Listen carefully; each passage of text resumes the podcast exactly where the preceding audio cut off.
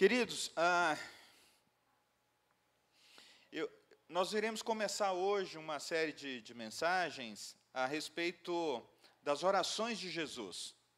Mas eu não gostaria de ir diretamente para as orações de Jesus. Eu gostaria de fazer um, um, um grande resumo sobre o lugar da oração é, é, na experiência de Jesus, pensando que o próprio Jesus, antes de encarnado, ele vivia eternamente né, com Deus Pai, o Deus Filho e o Deus Espírito Santo, e, portanto, para ele não é novidade o que o Antigo Testamento diz a respeito das orações. Então, nesse, nesse mês, a gente vai não somente falar sobre isso, mas eu vou convidar outros pastores. Né? O pastor Alberto, o pastor Nakamura, que nem foi comunicado ainda, se ele tiver agenda, a pastora Gisélia quer pregar sobre esse tema, porque a gente quer ouvir diferentes perspectivas da pregação bíblica sobre a oração. E aproveitar esses últimos tempos que Deus tem chamado a IPI de Vila Sônia para se aprofundar um pouco mais na vida de oração, a gente conversar um pouco mais sobre a oração. E com isso, a gente vai convidar vocês para já a partir do próximo domingo, a gente fazer uma série de estudos bíblicos é, sobre como desenvolver uma vida de oração. Como desenvolver uma vida de oração. E por que os estudos bíblicos? Porque na pregação é, é, convencionou-se de que o pregador ele faz a sua oratória sozinho, né? Embora Jesus não pregava assim, né? Jesus pregava e as pessoas, oh, e um levantava a mão, o outro levantava a mão. Depois os discípulos chamavam ele de canto, Senhor, esse ensino aí, o Senhor nunca deu assim publicamente, como é que é isso? Mas quando a igreja chega ali em Roma, sob a influência da Grécia, onde os, os filósofos chegavam na praça e faziam seus discursos, né, então a, a, eles influenciaram, o mundo da época era assim, se comunicava, os apóstolos também começaram a fazer a pregação como longos discursos, quase que sem intervenção de ninguém. Então a gente segue um pouco né, esse, esse, esse caminho, mas o ideal seria que ah, vocês tivessem condições de perguntar, né, como que eu desenvolvo a minha vida de oração? Como é que eu lido com a dificuldade de orar? Ou será que sou só eu que tenho dificuldade de orar? Aliás, poucas pessoas admitem a sua dificuldade de orar. Houve um momento na sua vida na qual você percebeu que a oração se tornou mais presente do que em outros momentos e que era evidente para você e para os outros que você tinha um encontro diário com Deus? Já houve esse momento? Ah, pastor, quando eu estou passando lutas, dificuldades, o pessoal percebe que eu estou orando mais. E não foi diferente comigo nas últimas semanas. Né? Vocês sabem, nossa filha ainda está internada, talvez hoje no 27 dia.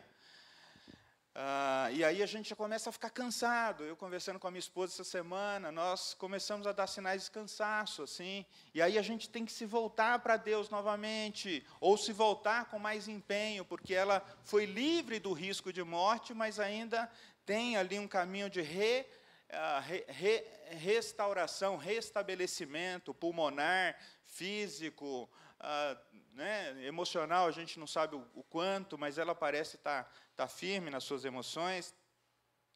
Então, há um momento na nossa vida em que parece que, que a oração se torna mais presente. E ninguém, a gente não precisa falar para ninguém, as pessoas percebem, nossa, fulano está orando mais, acho que ele está buscando mais, olha, acho que ele, a, a, a comunhão com Deus parece estar sendo mais exercida. E como eu disse, poucos cristãos revelam a sua luta em manter ah, uma vida de oração. Talvez até porque a vida de oração diz respeito à sua intimidade com Deus. Então, normalmente, a gente não fala muito da nossa intimidade com a outra pessoa, né? Ou pelo menos, de maneira geral, essa pessoa, essa terceira pessoa para ouvir sobre a nossa intimidade com quem nós amamos, tem que ser igualmente alguém muito íntimo. E aí a gente também só vai até a primeira página. E seria bom que fosse assim mesmo. Mas o pastor pastor conhecido, teólogo contemporâneo, presbiteriano, a igreja norte-americana, chamado Tim Keller.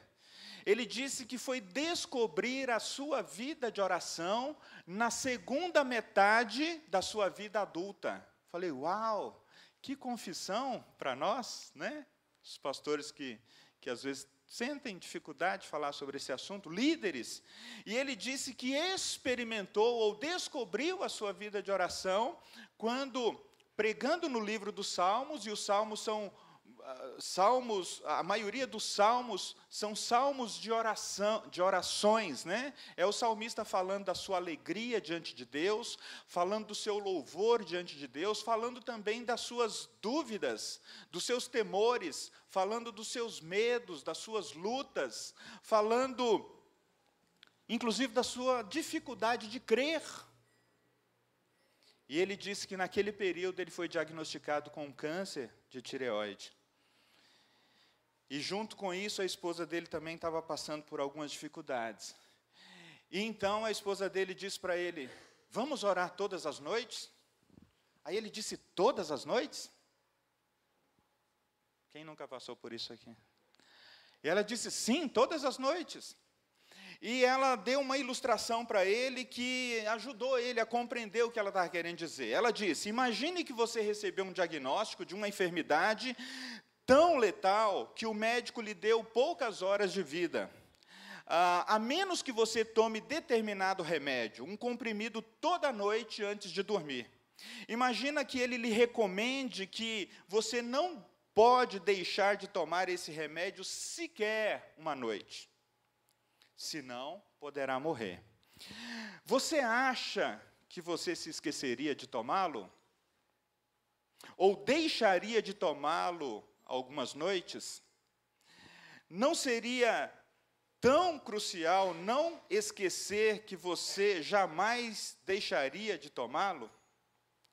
Bem, se não orarmos juntos a Deus, nós não sobreviveremos a esse momento que nós vamos passar, disse a esposa ao seu marido. Eu, com certeza, disse ela, não sobreviveria. Temos que orar. Simplesmente não podemos deixar que isso saia da nossa cabeça. Então, Tim Keller disse que ele não sabe se foi a circunstância que ele estava passando, o diagnóstico de doença, ele não sabe se foi o encorajamento que ele recebeu da esposa, ele não sabe se foi a força da ilustração, mas ele sabe que o Espírito Santo pegou tudo aquilo e colocou no coração dele.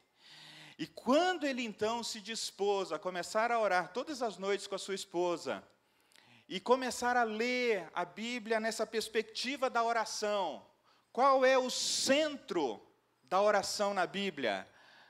E ele foi percebendo que, nas palavras dele, que ele era muito raso no assunto. Muito raso, muito superficial. E aí eu comecei a olhar para a minha própria vida. Falei, Jesus. Nas próximas semanas, queridos, é sobre isso que a gente quer conversar. É sobre esses diversos aspectos, né? tanto na pregação bíblica, quanto no nosso desejo de entender assim, o que Deus tem feito no decorrer da história, a, a partir da oração e da experiência de orar na vida de muitos homens e mulheres, inclusive é, contemporâneos. Porque Deus, Ele fala e nós o ouvimos e nós podemos vê-lo por meio da oração, mas Deus é tão múltiplo, Ele é tão, é, é, a sua graça é tão multiforme, né? Ela, é, que nós precisaríamos viver é, mil vidas. A gente não crê na reencarnação, né? Mas para a gente pegar cada, cada detalhe disso. Porque Deus provavelmente se comunica na oração com quem mora do outro lado do mundo de uma maneira diferente. Vamos pegar só o cenário brasileiro. Será que a experiência pentecostal de orar é a mesma que a nossa? Será que a experiência anglicana de orar é a mesma que a nossa? Será que a experiência católica de orar é a mesma que a nossa? Será que entre nós aqui a experiência de orar é a mesma coisa? Da relação com Deus, da entrega do, e do conhecer a Deus e de querer conhecê-lo e fazê-lo conhecido é a mesma coisa? Provavelmente não. Mas Deus dá uma experiência comunitária para uma igreja, que pode ser desenvolvida. Queridos, o tema da oração, ele tem um interesse não apenas pelos cristãos. Toda a sociedade ocidental, nos últimos tempos, vem crescendo o interesse pelo tema da espiritualidade, da meditação, da contemplação. Embora as pessoas não querem muito estarem num templo, num templo institucional, não querem estar numa igreja ou, ou num lugar de adoração, seja ele igreja cristã, um templo budista, um, um templo shintoísta, mas a, a espiritualidade está em alta. As pessoas estão buscando isso, as pessoas estão indo atrás de algum tipo de espiritualidade. Então a gente pode concluir que o anseio por algum tipo de espiritualidade permanece no coração humano. Ainda, como diz o apóstolo Paulo, que as pessoas vão tateando, tentando encontrar o seu Deus. E então Deus vem ao nosso encontro através de Jesus Cristo, se fazendo homem, se revelando. Já na igreja cristã, esse movimento também está acontecendo, irmãos e irmãs. Esse interesse pela oração, a oração contemplativa, a oração da escuta, a lectio divina, os pais da espiritualidade do deserto têm voltado. É, na, nas leituras de católicos e protestantes, com a, a, o sorriso de alguns e, e outros torcendo o nariz para isso, mas está aí, está chegando. Então, para nós conversarmos, queridos, sobre as orações de Jesus, eu queria entrar sobre um seguinte tema, né? A centralidade da oração. Qual que seria o centro da oração? Se alguém perguntar para você assim, qual é o centro da oração na sua vida? O que, que ocupa o lugar? É, qual é o conteúdo da oração quando você vai para Deus? Quando Deus te chama? Quando você responde a Deus? A gente poderia dizer, ah, pastor, depende, né? Se eu estou com uma lista muito grande de necessidades, é, talvez eu caminho por ali. Ah, talvez um dia eu esteja absolutamente tranquilo, bem, e, e, eu quero simplesmente falar do meu amor para com Deus, eu quero falar da sua grandeza, da sua maravilha, eu quero falar da criação. Mas a gente sabe que, na maioria das vezes, a gente vai para Deus com uma lista de coisas, né, gente? Normalmente a gente vai para Deus com uma lista de coisas. Não é errado a priori. Não é errado. Mas imagina você, você tem um amigo, você tem uma amiga, e vocês estão desenvolvendo uma amizade, e de repente pode ser que esse relacionamento de amizade já esteja aí durando alguns anos. Mas esse seu amigo, quando vem na sua casa, você sabe, ele vai te pedir alguma coisa. Mas você ama esse seu amigo. Você ama essa sua amiga, mas você sabe, ele vai, a conversa vai girar em torno das necessidades dela ou dele. E você recebe bem, você, na medida do possível, atende, enfim. Se a nossa relação com Deus for assim, Ele sabe quais são os amigos que aparecem diante das dificuldades apenas. E que Deus gostaria que nós desenvolvêssemos uma outra dimensão dessa amizade. Ah, aquela dimensão em que você senta com um amigo, gosta da presença dele ou dela, não está preocupado com o horário e quer passar um tempo com essa pessoa. Mudou alguma coisa? Será que a perspectiva mudou? Ah, mudou. Eu confesso que eu era esse amigo pidão, viu, gente? Parecia com listas e listas. Senhor, abençoa a igreja. Vou pegar o nome de todo mundo, vou citar um por um. Mas nos últimos tempos, Deus também tem me chamado para é, sentar com Ele. E já aconteceu de, de eu estar diante de Deus e querer falar, e o Espírito Santo, tipo, fala nada não, fica aí, fica aí, fica aí. Você nem sabe orar como convém, fica, fica aí, fica aí e eu experimentar algum tempo ali na presença de Deus, de simplesmente estar ali sem a perspectiva de. Estou com a listinha aqui, Senhor. Mas quando eu tenho necessidades, eu também falo. Queridos, A Bíblia fala de Deus, e é por isso que a prática da oração é tão disseminada nas suas páginas. A grandiosidade da oração nada mais é do que uma extensão da grandiosidade, da glória de Deus em nossas vidas. As Escrituras são, são ah, ah elas são abrangentes em testemunhar essa verdade. Então, eu gostaria de trazer assim um resumão para vocês, e o texto é, é, que eu gostaria de, de deixar assim, só para a gente pegar ele no final, é Tessalonicenses 5, a 1 Tessalonicenses 5, 17, quando o apóstolo Paulo faz uma afirmação que o pessoal costuma chamar de imperativo, é uma ordem: orai sem cessar. Orai sem cessar. Então, o sermão de hoje é diferente daqueles que a gente costuma fazer, que a gente pega um texto e vai expositivamente só no texto. Eu quero trazer um sermão tópico para vocês, trazendo uma abrangência da oração e mostrando que qual é o centro da oração, para que a gente possa se inspirar nisso. Orai sem cessar. Deixa aí. Bom, Jesus, quando ele é o Deus encarnado, qual é a história de oração que Jesus conhecia? Bom, toda a história que foi registrada nas Escrituras e todas as que não foram registradas. Mas vamos trabalhar com algumas que foram registradas. Em Gênesis, queridos, nós temos cada um dos patriarcas, Abraão, Isaac, Jacó, orando com intimidade e franqueza. Oração obstinada, como a de Abraão, para que Deus tivesse misericórdia das cidades de Sodoma e Gomorra e não as destruísse. Isso está lá em Gênesis 18, verso 23. Em Êxodo, a oração foi a maneira pela qual Moisés assegurou a libertação do Egito.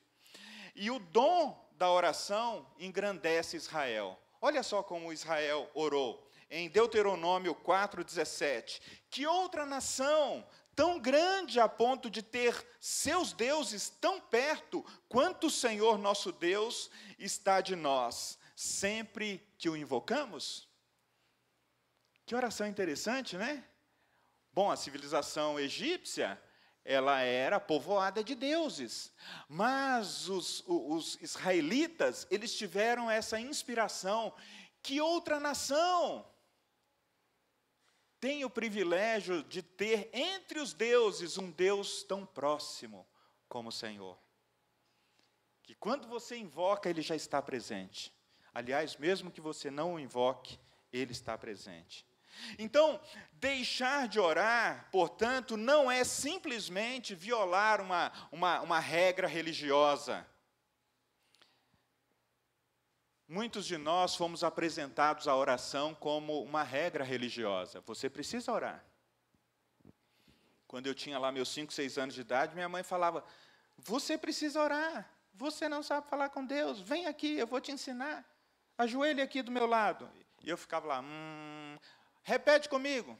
Eu não tenho palavras. Repete comigo. Então ela ia repetindo algumas frases e eu ia repetindo atrás dela. E é assim que a gente aprende a falar, até ganhar fluência, né? A gente repete palavras, repete frases, daí a pouco a gente está construindo as nossas próprias frases. Mas ainda assim, para mim era, é uma regra religiosa. Então, queridos, deixar de orar não é apenas descumprir uma regra religiosa, mas, na essência, é deixar de tratar Deus como Ele é é deixar de tratar a relação com Deus como ela foi planejada para ser, uma relação íntima.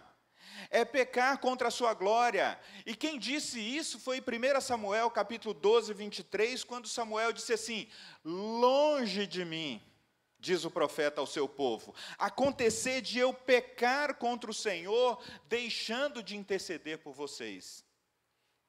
falei, nossa, como é que Samuel faz uma afirmação dessa, gente? Agora ele me apertou um pouco mais, hein? Já o rei Davi, ele compôs grande parte dos salmos. O livro inspirado por Deus, é, como sendo o livro de orações. E ele diz no Salmo 65, verso 2: Com abundantes apelos, a ti que responde orações. Então, gente, o homem e a mulher, judeus, que receberam a revelação de Deus por meio da lei, por meio dos profetas, eles não tinham problema nenhum em crer que Deus responde orações. Eles não tinham problema nenhum em crer que Deus havia criado o céu, o mar, a natureza e todas as demais coisas, e que ele estava envolvido não somente com a sua criação, a criação das coisas, mas a criação das pessoas. O filho de Davi, Salomão, ele construiu um templo em Jerusalém e em seguida ele dedicou esse templo como sendo a, a, uma, uma, ele dedicou esse templo com uma oração magnífica. E o principal pedido de Salomão, quando ele constrói né, aquele templo, era de que Deus fosse ouvido naquele lugar. Era o lugar para que Deus fosse ouvido. Queridos, de fato, era isso que ele esperava. 1 Reis capítulo 8, verso 42 diz assim: Ouçam seu grande nome e orem voltados para este templo. De novo, vemos que a oração, queridos, nada mais é do que um reconhecimento da grandiosidade divina. Já no livro dos Salmos, ainda no Antigo Testamento, a gente está abrangendo apenas o Antigo Testamento por enquanto, é, é um livro que fala do sofrimento, né? O sofrimento de Jó, que fala da sua dor, enfrentados em oração. E aí eu faço uma pergunta, né? Como você enfrenta a dor? Como você enfrenta o sofrimento? Você é uma pessoa cristã, uma pessoa que tem a Jesus como seu Senhor e Salvador. A gente aprende, queridos, com a história de Jó, que a gente pode enfrentar a dor e o sofrimento com a oração. Em meio às orações. E no fim, Deus se revolta contra os amigos insensíveis de Jó e diz a Jó: Ô Jó, eu só vou me abster de punir esses seus amigos insensíveis se você orar por eles. Que coisa, não? Jó 42, verso 8. A oração, queridos, pelo ministério de todos os profetas do Antigo Testamento, pode ter sido a via comum pela qual a palavra de Deus chegou até a eles. A preservação e o retorno dos judeus, quando eles foram enviados como cativos para a Babilônia. O exílio também, já lá no exílio, Deus falou para eles orarem ah, para eles começarem a orar, primeiro, pelo lugar onde eles estavam e também pelos seus vizinhos, Jeremias 29, verso 7. Imagina assim, se você está vivendo num país que não é o seu, se você está vivendo numa cidade que não é a sua, se você está vivendo num ambiente de guerra, e você sendo uma pessoa cristã, pode ser que Deus diga para você: não saia daqui agora, ore por esse lugar. Enquanto todo mundo está fazendo as malas e estão indo embora, pode ser que Deus diga: não, você não vai sair, você vai ficar e orar pela restauração desse lugar. A gente tem ouvido testemunhos de cristãos ucranianos que Deus tem dito para eles: vocês não vão sair, vocês vão ficar orando pela Ucrânia. Não, Senhor, mas já estava com a mochila aqui. Não, não, desfaz, desfaz a mochila, espera aí. Vocês vão orar pela paz da Ucrânia. E talvez vocês não verão isso, talvez apenas os seus filhos e netos ou bisnetos. Que perspectiva da oração, hein, gente? Daniel, profeta, quase executado pelas autoridades babilônicas, pela sua insistência em orar três vezes ao dia, ele faz uma oração de arrependimento pelo povo, ele pede o retorno e ele é ouvido. Mais tarde, Neemias reconstrói os muros em torno de Jerusalém e com isso aconteceu com o povo trabalhando e orando. E é interessante que no livro de Neemias diz que alguns soldados, enquanto empunhavam as lanças, eles trabalhavam. Enquanto vigiava se os inimigos estavam chegando, eles estavam com a outra mão trabalhando. É mais ou menos assim: enquanto você serve a Deus hoje, Deus está te convidando para orar. Enquanto você faz negócio, Deus está te convidando para orar. Enquanto você cuida da casa, você que é dona de casa, enquanto você está dirigindo, e aí, por favor, de olho aberto. Você ora ao Senhor. Enquanto você está querendo buscar um novo empreendimento, você ora a Deus. Enquanto você está preocupado com a formação dos seus filhos, com a carreira dos seus filhos, onde os seus filhos irão se desenvolver, você ore ao Senhor. Então, queridos, a, o chamado para a oração que a gente enxerga no Antigo Testamento é, é de que Deus é o centro. A centralidade da oração é Deus. E depois vem as outras coisas. Depois vem o fato de que Deus toma a iniciativa e nos convida para falar com Ele. E que Ele nos encontra nas nossas necessidades. Ele nos encontra com as nossas listas. E aí não tem problema nenhum em ter listas. Mas quando a gente entende isso, a gente fala: bom, Deus é o centro. Ele é o centro. Ele está no centro de todas as coisas. Ele está no centro da minha casa. Ele está no centro dos meus negócios. Ele está no centro da minha carreira. Ele está no centro da minha relação conjugal e da minha relação com os filhos. Ele é o centro de todas as coisas. Então, Neemias nos dá a noção de que em tempos de guerras, e aí a gente nem passou, né, por guerras físicas, né, onde a bomba cai na nossa casa ou o inimigo está chegando por ali, Deus está nos dizendo: misture toda a sua vida com um relacionamento íntimo comigo, com a oração. Desenvolva essa conversa, essa conversa, essa, essa, essa busca pela presença, ou essa consciência da presença, porque os reformadores vão dizer que não existe vida fora da presença de Deus, a nossa vida acontece na presença de Deus. A questão é que muitas vezes a gente se desconecta e a gente diz assim: não, hoje eu vou buscar a Deus.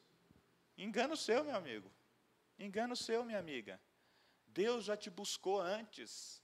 E agora que você está respondendo, agora que você está atinando, agora que você está dizendo: ah, esse desejo vem de Deus. Jesus Cristo, olhando então para um outro momento mais à frente, ensinou os seus discípulos a orar ele curou pessoas com orações, ele denunciou a corrupção da adoração no templo, que ele dizia: esse lugar é casa de oração. Ele insistiu que alguns demônios só poderiam ser expulsos por meio da oração. Ele orava de forma frequente e regular, com clamor e lágrimas fervorosos diante de Deus. Hebreus 5, 7 nos dá condição, nos dá essa noção, chamando Jesus do sumo sacerdote, aquele que, que assumiu um ministério sacerdotal pelo povo, por mim, por você, pela humanidade, dizendo: Senhor, eu oro por eles. E em especial pelos seus discípulos, eu não oro para que o Senhor os tire do mundo, mas que o Senhor os livre do mal. Queridos, às vezes, Jesus orava a noite inteira. Enquanto ele orava, em Lucas capítulo 3, verso 21 e 22, o Espírito Santo desceu sobre ele e o ungiu. E apareceu uma pomba de forma corpórea para que ah, fosse registrado aquele testemunho. Ele poderia receber a presença abundante de Deus, mas Deus queria que pedagogicamente nós percebêssemos isso, de que quando estamos diante de Deus, de que quando buscamos a Sua presença, o Seu Espírito nos enche, nos unge, nos separa, nos capacita, nos levanta, nos encoraja, nos dá força. Enquanto Jesus orava no monte, ele foi transfigurado com a glória divina. Lucas 9, 29. Ele também enfrentou a sua maior crise, e nós estamos chegando próximo da Páscoa, né? Nós estamos na, na quaresma. Ele enfrenta a sua maior crise ali no, no, no, Monte do Calvário, ainda no Getsemane, antes do Monte do Calvário, no Getsemane. E ele convida os seus discípulos para orar. E naquele dia, naquela noite, naquela madrugada, eles estavam cansados. E quando ele olha para um lado, ele disse: Olha, vigiem comigo, orem comigo. Ele olha para o outro, o outro dá uma cochilada, vigiem comigo. Esteja comigo aqui, o meu momento é, é terrível. Eles vão chegar e eu vou ser entregue nas mãos daqueles que me levarão para a cruz. Talvez os discípulos não tivessem consciência do que estava acontecendo ali, consciência profunda. Queridos, nesses dias que vocês se mobilizaram para, para orar pela minha casa, pela minha família, em especial pela Sara, houve madrugadas que foi difícil levantar e, e, e, e estar diante de Deus ali no turno de oração. Mas eu descobri uma maneira de vencer isso. Eu ia para a casa dos missionários e fazia o meu turno lá na madrugada com eles porque eles me encorajavam e diziam: vigiem comigo, venham juntos. E aí, de repente, o sono ia embora e a oração fluía ali por uns, uma, duas horas. E finalmente, depois de falar por três vezes, Jesus falou para eles: Olha, na verdade, a carne está preparada, o espírito está preparado, mas a carne é fraca. Vocês têm fé em Deus, vocês cultivam a relação comigo, mas diante da luta que é orar, vocês podem experimentar essa fraqueza no próprio corpo. Queridos, nós experimentamos, assim como Jesus, essa fraqueza diante é, de Deus ao ponto de convidar os seus discípulos: fiquem comigo, fiquem comigo. Mas Deus fortaleceu Jesus e ele orava, e ele orava mais intensamente. E o escritor vai dizer que há um momento em que as suas lágrimas se transformam em gotas de sangue. Nós ouvimos, nós o ouvimos orando pelos discípulos naquela noite, antes de morrer. Depois, nós ouvimos Jesus orando ainda em agonia. E finalmente, Jesus, quando está crucificado, o seu último gesto, a sua última ação antes de entregar a sua vida à morte, foi uma oração. Pai, em tuas mãos entrego o meu espírito. Logo após a morte de Jesus, os discípulos se preparavam para um futuro juntos e eles estavam constantemente em oração. Atos 1, verso 14. Todas as reuniões da igreja são dedicadas à oração. Atos 2, 42. Em Atos 11, verso 5 e aí por diante, o poder do Espírito Santo desce aos, sobre os cristãos, sobre os discípulos, é, em forma de orações poderosas, e eles então, queridos, começam a cultivar uma vida regular, uma vida fiel, uma vida dedicada e fervorosa de oração. No livro de Atos, queridos, a oração ela é um dos principais sinais de que Deus entrou no coração de uma pessoa e essa pessoa, pela fé, se entregou a Jesus. O Espírito nos dá confiança e o desejo de orar e nos capacita a orar, mesmo quando nós não sabemos o que dizer mesmo quando nós não sabemos o que dizer. Os cristãos aprendem que a oração deve dominar os seus dias inteiros, a sua vida toda, ah, e é por isso que Paulo vai dizer: orem sem cessar, orai sem cessar. Queridos, a oração ela é tão poderosa que sempre que lemos a Bíblia, ela está lá, porque é lá que nós encontramos Deus. E onde Deus está, há um convite para falar, para ouvir e para vê-lo. Deus está em toda parte das Escrituras. Ele é infinitamente grande e a oração deve permear, portanto, toda a nossa vida, toda a nossa vida.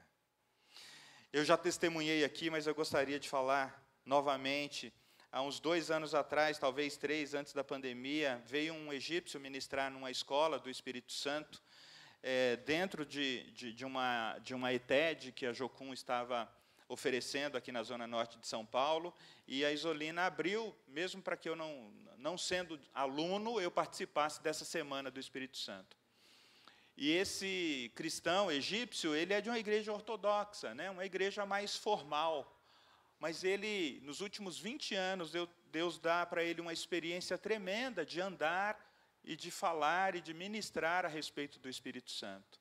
E ele falava dessa coisa de você é, ter a, a, a, de falar naturalmente com Deus o tempo inteiro, como se fosse realmente o seu respirar. Nós não cantamos, uh, este é o meu respirar, a tua presença, a tua presença em mim. E aí, no último dia da escola, eu recebi uma incumbência. Leva o egípcio, que falava português, graças a Deus, e aí eu não precisava de tradutor, numa churrascaria. Esse é o seu trabalho, Daniel. Leva o egípcio numa churrascaria. Eu falei, poxa, não, está tudo pago. Você só vai levar, você vai almoçar com ele. Bater papo, é um presente nosso. O cara veio lá, de lá ministrar aqui, né? Ele vai conhecer a churrascaria brasileira. Então ele havia dado a aula durante a semana. E ele dizia que ele que ele encorajava cada pessoa a ter essa ideia de que Enquanto você respira, você está cultivando a presença de Deus. E quando nós dirigíamos pela cidade, e eu passei, acabei passando perto de um estádio de futebol, e ele gosta de futebol, ah, para aí, para aí, deixa eu, deixa eu tirar uma foto aqui, enquanto ele se deliciava com aquela construção enorme, entre uma respiração e outra, ele soltava algum tipo de oração que eu não entendia bem o que, que era. Ele orava o tempo inteiro. Mas não era alguém sisudo, não era alguém que parecia, não fale comigo agora. É, era algo muito natural, muito natural. Eu falei, gente, mas isso é possível? Como assim? Irmãos, eu não quero entrar em definições da oração agora, a gente vai ter os nossos estudos lá. E definições sobre orações são sempre complicadas, mas eu quero deixar aqui uma das maiores descrições de oração fora da Bíblia, que foi redigida pelo poeta George Herbert, que viveu entre 1593 e 1633. E é interessante que nesse poema ele não utiliza nenhum verbo, e ele também não se utiliza é, de, nenhuma, de nenhuma prosa em suas orações ele oferece duas dezenas de imagens em palavras sobre a oração. Então ele diz: oração, banquete das igrejas, tempo dos anjos, sopro de Deus no homem de volta ao nascimento, alma em paráfrase, coração em peregrinação, prumo cristão é, esquadrinhando céus e terra, mecanismo, ou seja, luta contra o Todo-Poderoso, torre do pecador, trovão reverso, lança que traspassa ao lado de Cristo, os seis dias de transformação do mundo em uma hora, uma espécie de melodia que todas as coisas ouvem e temem, suavidade, paz, júbilo, amor, êxtase, maná exaltado, alegria superlativa, pros, a, a, via láctea de, de, de, de de ave do paraíso, sinos de igreja que se ouvem além das estrelas, sangue da alma, da, sangue da alma da terra de especiarias, algo incompreendido. Jesus existe eternamente, queridos, com Deus. E é por isso que Homens como esse poeta foram inspirados para falar do valor dessa oração. Fechando a nossa conversa nessa manhã, como você e eu respondemos, ou podemos responder ao chamado, ou à ordem das Escrituras sagradas para a gente orar sem cessar? Como que a gente poderia fazer isso? O texto, o contexto da afirmação orais sem cessar em Tessalonicenses fala, queridos, que a oração deveria acontecer enquanto você trabalha para Deus. Enquanto você trabalha no seu trabalho comum, e aliás, todo trabalho deveria ser visto como um trabalho para Deus. Aqueles que trabalham na obra do ministério, honrando-os. Se você trabalha para um patrão, seja ele é, ímpio ou não, seja ele cristão ou não, não importa qual religião ele tenha, honre-o e ore pelo trabalho que ali aconteça. Além disso, o verso 13 de 1 Tessalonicenses, no capítulo 5 também, vai dizer ali no verso 12: vivam em paz uns com os outros. Esse é um trabalho da oração. Exortem os insubmissos, consolem os desanimados, amparem os fracos, sejam pacientes para com todos. Esse é um trabalho da oração. Especialmente quando você está no trânsito e você está fazendo tudo certinho, e aí vem aquele sujeito assim, sabe? Só ele que está vendo aquela vaga ali. Ele vem, ele vem. Aí você fala, não, ele vai entrar na minha frente. Não, eu não acredito, ele vai entrar. Vai entrar, entrou. É um trabalho da oração, ser paciente com aquele sujeito ali. E não chamá-lo apenas de filho de Belial. A gente quer chamar de outros nomes, né? Ou só você que ou só eu que penso nessas coisas? É um trabalho da oração, queridos, exercer também a busca pelo bem de todos. A busca pelo bem de todos, dando graças a Deus em todas as circunstâncias, pois essa é a vontade de Deus Pai em Cristo Jesus. Não permitindo, queridos, que a gente viva uma vida com Deus baseado só naquilo que está na nossa cabeça, mas perguntando: Senhor, me ajuda a me relacionar melhor contigo, me ajuda a falar com o Senhor. Eu não sei orar como convém, dá-me palavras, dá-me atitudes, dá-me dá sentimentos que vêm do Senhor.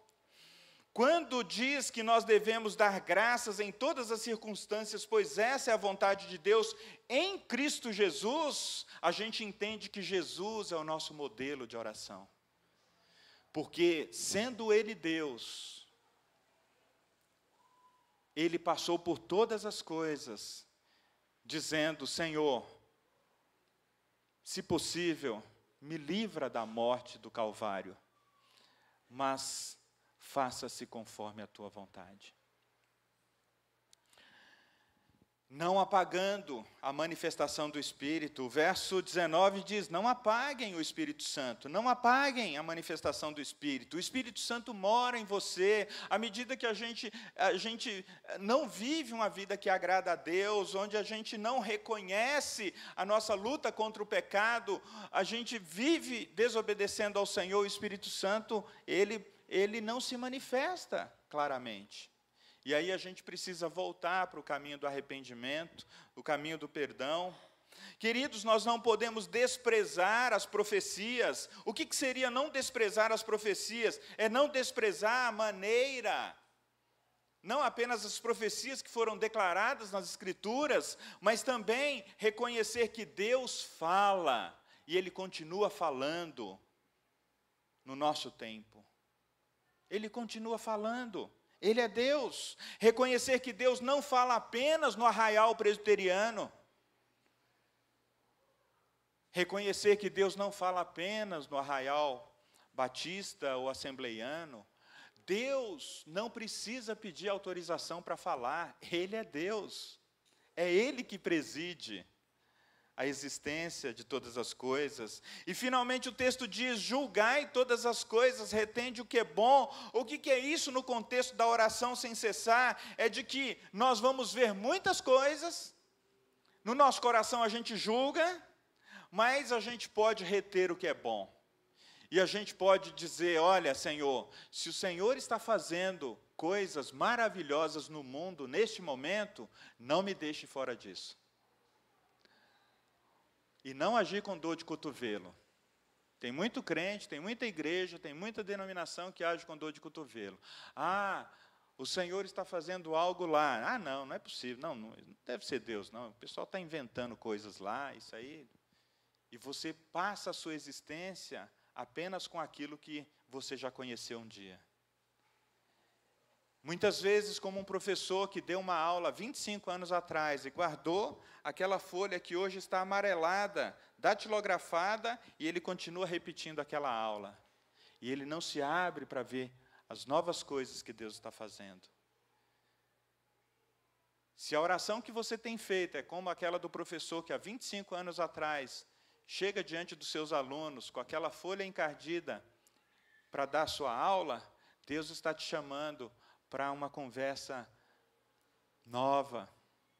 Ele está te chamando simplesmente para dizer assim: olha, eu sou o centro da oração.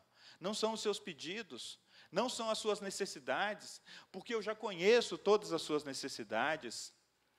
Quando Deus nos chama para apresentar a Ele as nossas necessidades, irmãos e irmãs, é porque Ele quer desenvolver em nós a confiança, desenvolver em nós a dependência dEle, desenvolver em nós outras dimensões do relacionamento com Ele, que às vezes não está claro. Quando está tudo bem, você diz: Não, estou precisando de nada hoje não.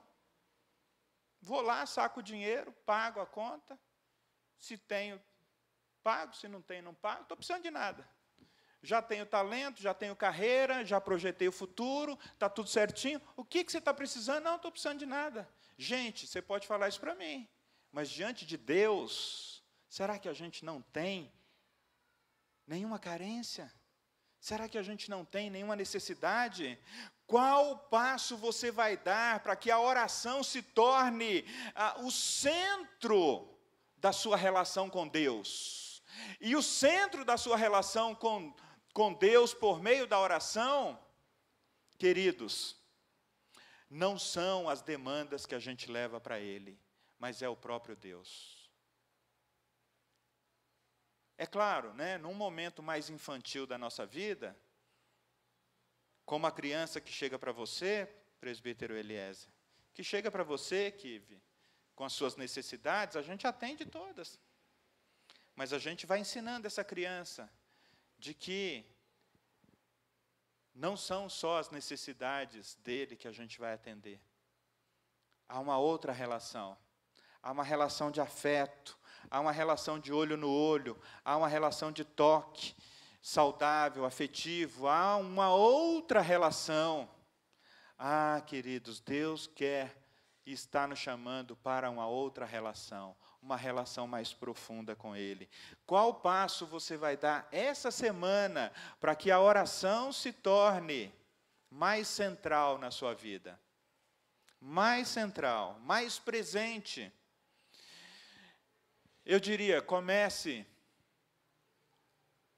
comece diariamente e aos poucos. Se você não tem uma rotina diária de oração, não comece com períodos longos, comece aos poucos. Comece determinando um momento diário, 15, 20 minutos, no qual você pega uma pequena porção e fica com essa porção o dia inteiro na sua mente. Poderia ser um salmo que diz: A minha alma espera em ti, Senhor. A minha alma espera em ti. Então você pode repetir isso na sua mente, no seu coração o dia inteiro. A minha alma espera em ti. E quando você estiver muito ansioso, muito preocupado, ali no seu limite do estresse, você pode deixar o Espírito Santo ainda te conduzir por meio daquele, daquele pequeno verso dizendo: Se a minha alma espera em ti, por que, que eu estou tão ansioso? Se a minha alma espera em Deus, por que, que eu estou a ponto de tomar uma decisão atabalhoada? Vocês percebem, gente, que nós precisamos aprofundar um pouquinho mais? Aumente o seu repertório lendo as Escrituras. Sabe por que a gente não sabe orar? A gente não tem repertório. As orações de Jesus raramente eram orações extemporâneas, ou orações que a gente faz assim, né? A gente já cria. Jesus orava as Escrituras. Jesus é, é conhecia o Antigo Testamento e ele falava, ah, ele citava Salmos, ele citava a lei, ele citava os profetas, ele citou Jonas, ele citava as escrituras. Por que, que a gente não tem palavras diante de Deus? Porque a gente não lê as escrituras, então a gente não tem repertório. Na hora que a gente vai orar, a gente fica. Não tem repertório. Pega o Salmo 23, pega o Salmo 91, pega o texto que Deus colocar diante de você naquele dia e vai ali orando a partir dele. O Senhor é meu pastor, nada me faltará. Proclame o texto uma, duas, três vezes. Depois começa a fazer, né, desse salmo as suas palavras. Se o Senhor é meu pastor, por que, que eu estou sentindo que as coisas me faltam, Deus? Se o Senhor é meu pastor, por que eu não experimento essa realidade? Eu quero confiar em Ti, eu quero confiar no Senhor. Aí, e você vai por todo o salmo, queridos, e quando você perceber, 15 minutos já não deu. Você vai querer aumentar para 30, alguma coisa a mais. Finalmente, queridos, experimente, experimente pedir a Deus um relacionamento mais profundo com Ele por meio da oração. Essa é a oração mais perigosa que você pode fazer. Senhor, dá-me uma profundidade maior contigo na vida de oração. Essa é a oração mais perigosa, porque Deus costuma responder esse tipo de oração. E aí você não será mais a mesma pessoa. Eu não serei mais o mesmo. Eu quero convidar o grupo de música para vir aqui à frente.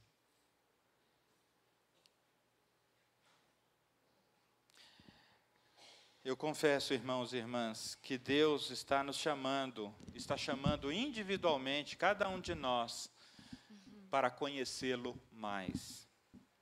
E você só conhece alguém mais quando você se encontra com essa pessoa e você a ouve e você a vê, e eventualmente você também fala daquilo que está no seu coração. Houve momentos aqui que eu passei um final de semana com um ou outro membro da igreja. Houve um momento aqui que a gente passou um final de semana no acampamento. A gente teve a sensação de que a gente estava se conhecendo mais. Nossa, você tem esse hábito? Nossa, você gosta disso? Nossa, você é tão divertido, você é tão bem-humorado. É, então, na igreja a gente não solta tudo, né? Assim como nós conhecemos mais uns aos outros quando nós passamos tempo juntos. Quando nós passarmos mais tempo com Deus, nós o conheceremos mais. O apóstolo Paulo, no primeiro capítulo de Efésios, no primeiro capítulo de Colossenses, no cap primeiro capítulo de Tessalonicenses, de Filipenses, ele, ele orando pelas igrejas, logo no início da carta, ele não pede nenhum bem material, ele não pede que Deus os livre de doenças, pandemias ou epidemias, ele não pede nem inclusive que Deus os livrasse da morte iminente naquele tempo. Deus, Paulo pede que aqueles irmãos pudessem conhecer a Deus, conhecer a Jesus e o seu poder. A oração, queridos, é um chamado de Deus para a gente conhecê-lo, para a gente conhecê-lo.